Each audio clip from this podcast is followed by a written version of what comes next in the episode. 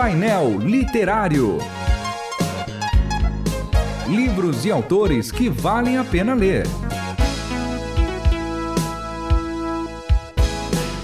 Painel Literário. Começando mais um de pai. Opa, não! Pessoal, você está no lugar certo. Não estamos no de pai para filha, né, Renê? Isso. Eu sou a Gabi Gouveia, filha do pastor João Paulo, que apresenta esse programa. Mas hoje eu estou aqui porque é um episódio especial. Estou com ele, Renê. Renê, pode se apresentar para os nossos ouvintes. A gente está no painel literário, né? Já gravou de pai para filha. Isso. Mas agora é painel, então se apresente para os nossos ouvintes, conte sobre você e sobre o seu trabalho. Uma alegria estar aqui com vocês, Gabi. Obrigado, eu admiro muito o trabalho da Transmundial. Eu nasci e cresci em São Paulo, capital, e nos últimos 13 anos eu e minha esposa somos missionários em Roma, na Itália. Começamos uma igreja ali no bairro Universitário de Roma, alcançando os italianos, né? E ela começou também um, um movimento estudantil para que busca o avivamento ali na Europa. E ah, escrevi um primeiro livro chamado Paradoxo da Felicidade, e agora está lançando um segundo chamado Não é Fácil Ser Pai. E tô aqui um pouco no Brasil, fiz uma, uma visita para falar um pouco sobre o tema. E a gente tá aproveitando essa visita do Renê aqui no Brasil para conversar sobre o livro dele, que ele até citou, Não é Fácil Ser Pai. E eu queria começar te perguntando, Renê, por que escrever esse livro? Da onde surgiu a ideia? Olha, a ideia veio, Gabi, porque ah, eu não me sentia pronto. Eu não sabia se eu queria ser pai. É, eu tinha medo de novas responsabilidades, dúvidas sobre se estava chegando cedo demais, é, ressentimento da minha esfera pessoal das invertida por uma pessoinha, é, culpa de não ser um homem generoso que eu gostaria de ser. E aí eu pensei, sabe quando aquele alarme, pis, alarme pisca? Eu sabia que era muito importante ser pai, que a gente tem uma influência muito grande sobre nossos filhos, né? De moldar a vida deles mesmo. Mas ah, eu senti que eu queria ainda ser um pouco pai para mim mesmo, sabe? Cuidar de mim, focar nas minhas prioridades, nas minhas vontades. E essa transição do eu para nós, que tinha já com a esposa, mas depois o nosso tem agora uma, um bebê, foi uma. me assustou. E eu comecei a pensar, a refletir e colocar coisa no papel me ajudou. Aí acabou virando um livro com o tempo pra, se Deus quiser, ajudar outras pessoas também. E como que você decidiu organizar é, os temas desse livro, né? Porque você tá contando que a ideia veio da sua própria vivência Isso. e do- da sua descoberta como pai. Como que Isso. foi elencar tudo isso dentro de um livro? Isso, boa pergunta. Pra mim foi. um, eu preferi não fazer um livro didático, ah, por assim dizer, usando metáfora ali da igreja, do púlpito, né? Ensinando a Bíblia, princípios e tudo mais. Porque pra mim, ah, tem muitos livros bons sobre isso, e mas eu queria mais a, a vivência, sabe? As emoções, a vida prática, a fé encarnada. E ali o que eu queria era mais me descobrir nessa, em tudo isso, com os meus medos, as minhas atrapalhadas, se chateia a esposa, aí ah, você fica super feliz, aí depois dorme mal, toda aquela realidade, né? E viver a trazer a, a, a fé, o que a gente acredita, para aquilo. Então eu conto a minha história pessoal, ah, é, vai do nascimento do meu primeiro filho ao nascimento do segundo, e aí ele tem ah, nascimento, sobre concepção e nosso medo de ah, ser infértil, ah, o ataque de pânico que eu tive quando ah, fiquei sabendo que ele vinha, a transformação do nosso dia a dia, ah, os ajustes familiares que, ah, que a gente tem que mudar com, fi, com tios, avós, primos, né? A gente se mudou para um outro país, lá para Itália, foi o ano que aconteceu isso, então ah, mo- montar uma casa lá. Aí, ah, capítulo sobre reanimar o casamento, recuperar a sanidade, a vida de oração, que tinha acabado um pouco minha vida de oração, né? Tive uma crise de fé não intelectual, mas emocional. Sabe que você meio para de orar, assim, está meio exausto, né? Ah, ah, um- eu incluí também algumas histórias sobre mulheres e até que não conseguiram ter filhos, que adotaram uma cunhada minha que teve câncer. Então, sabe, ah, não só a minha história, mas algumas outras também, para ajudar as pessoas a a oferecer a minha vida para ajudar as pessoas a refletir sobre as vidas delas. E as jornadas delas, as transições, mesmo que seja paternidade ou outra mudança de emprego, de cidade, alguma, co alguém, alguma coisa aconteceu e refletir sobre isso. É muito legal porque ao invés de receber um manual, a gente ganha um amigo, né? É, é um Conforme pouco a vai lendo. É um pouco a ideia. Ao invés de Isso. seja assim, você vai ser um bom pai, você É. pode, através da experiência de alguém, aprender. É. Muito É. bom. E eu queria entender também, é, porque você falou de vários temas. Você falou que trouxe história de outras mulheres, que você falou sobre uma crise de pânico, e isso não são coisas que só pais vivem. É. Então, qual seria então o público do livro? Só pais ou dá pra ser lido por todo mundo? Porque eu li e eu gostei muito. Ai, que e bom. eu não fico sou feliz. pai, gente. Fico feliz. É, eu... A, a experiência ali, o foco é a paternidade, mas eu acho que é... é muito são transições de vida, né? E eu acho que, que acaba falando com todo mundo. Eu recebo muito de ler biografias, ler histórias que são diferentes das histórias que eu vivi, as, as- que mulheres vi- viveram, pessoas de outros séculos. E por um lado pode ser uma coisa ah, longe, que não tem muito a ver, mas ali você se encontra na experiência das pessoas, sabe? E você encontra pontos de conexão para si mesmo, que seja na gestão das próprias emoções, que seja ah, ah, as descobertas do dia a dia, ah, ah, como a gente vive a fé na prática, né? E várias questões que podem, imagino que sejam, vão ser relevantes também. Você pensava que, ao escrever do jeito que você escreveu, porque parece um grande diário, né?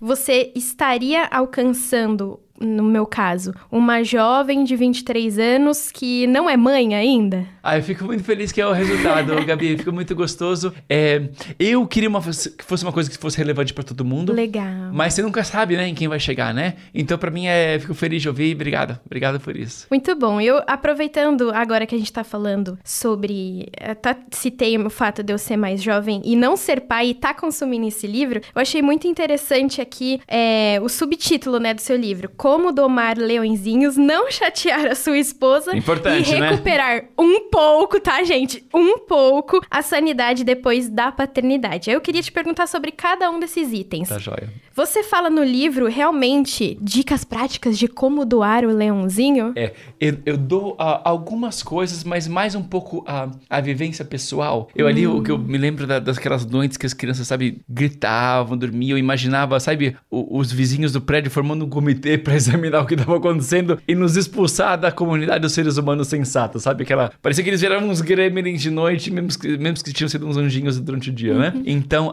um, então um pouco essas experiências, ou às vezes quando seu filho se comporta ah, mal em público, e eu... eh, eu Aquela che- vergonha alheia. é, eu tava chegando na Itália pra pla- começar uma igreja em Roma, né? E lá os padres não têm filhos, né? Já era uma mudança. E aí seu filho se comporta mal em público e a é, aí você fica sem graça, não sabe o que fazer, sabe aquela, aquela coisa, né? Então conta um pouco disso, pra ajudar o pessoal, sabe, se identificar, a saber que filhos fazem bagunça mesmo, é normal, e, e tentar viver, viver isso com mais leveza. Tá bom. E, e você também fala um pouco da parte do casamento, né? Isso. E aí, tem como não chatear a esposa?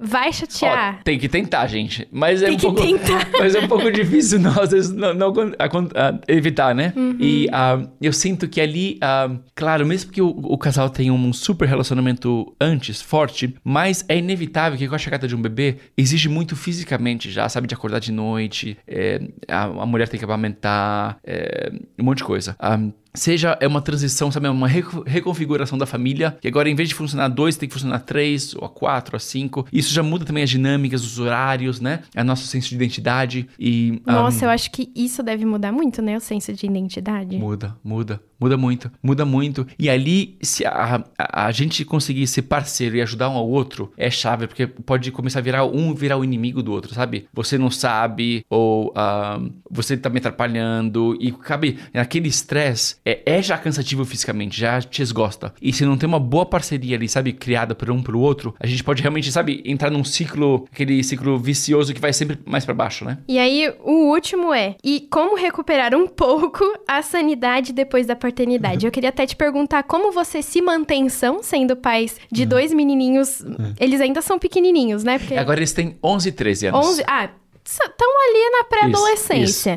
Como que você manteve a sua sanidade e quais recursos os leitores vão encontrar no livro para se manterem sãos também? eu senti que eu tinha virado uma pessoa meio superficial, sabe? Que tinha parado de ler, ah, parado de orar jeito sincero e profundo. Tinha a. eu comecei a, a. A gente não tinha, sabe, rede de suporte por, por perto. Minha rede de suporte era ir pro, pro bar ali do bairro de manhã e tomar um cappuccino e aquele croissant de chocolate, sabe? Falar um pouco de energia. Nossa, em sabe? Roma ainda devia ser maravilhoso. É gostoso, mas aí eu fazia todo dia e eu ganhei uns bons quilos, sabe?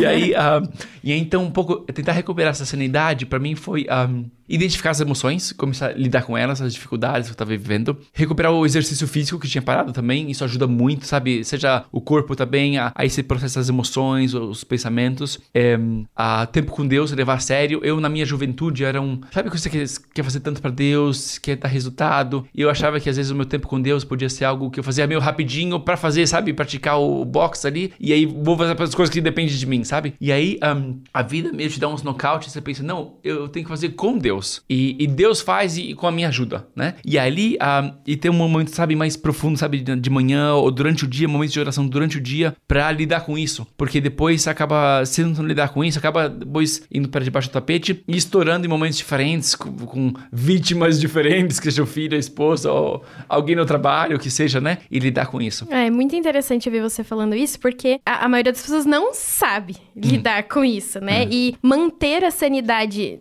num mundo, entre aspas, normal, que não é normal, já é muito difícil. É. Com as redes sociais, com. eh, Na minha situação, por exemplo, eu tava na faculdade, com um casamento. Então parece que quando uma nova tarefa chega, a gente já fica muito assustado e não sabe como agir, né? Então eu acho que até você pode falar melhor sobre isso. Você acha que um livro talvez seja esse, essa válvula de escape para esse susto que chega? É, para um pai que vai ser pai, ou talvez ele sirva também para um pai que já é pai faz tempo. Vale a Sim, pena? eu acho que vale. Porque, sabe, você ahm, viver a vida de uma outra pessoa. E de um modo que já foi refletido, já foi organizado os pensamentos, e a pessoa conta os altos e baixos, né? Ah, nesse caso. Mas ajuda muito. Pra mim, ahm, eu, em geral, durante o semestre, eu leio livros um pouco mais relacionados ao meu trabalho, sabe? Que eu tô escrevendo, pregando, pesquisando. Mas, especialmente as férias ou momentos. Eu, eu pego para ler sobre a vida das pessoas, seja autobiografias, biografias, memoirs, o que seja, porque ali é, é você, sabe, é- são lições de vida que não, não tá na, nos conceitos, sabe? Não tá no, no, no bullet. ah, tá, é, é um pouco No viver. manual, No né? manual. É viver o nosso relacionamento uns com os outros e um livro como esse ajuda, ajuda nisso. Então é isso mesmo. A gente pode dizer que a gente chegou na conclusão de que o livro é realmente um amigo? Eu acho que sim. Eu tentei es- escrever com esse espírito. Olha, Eu então. acho que sim. Ontem uma pessoa me, me disse que começou às 5 da tarde e acabou às 10 da noite e foi bum, sem parar. E é um pai que tem filhos atrapalhando. Olha, ele e- conseguiu, e né? conseguiu, conseguiu. Ele falou, uma senhora falou que não conseguia parar. Então espero que seja gostoso, sabe? Seja uma, é uma companhia, é uma amizade e pra depois ajudar você a refletir sobre a sua vida. E eu digo pra você que tá nos ouvindo que é aquele livro gostosinho de ler, viu? Que dá super certo, faz o tempo passar. E pra quem se interessou, Renê, você sabe dizer mais ou menos pra gente onde encontrar o livro, como comprar, onde que a gente pode Sim. cada um aí adquirir Você o seu? pode ah, procurar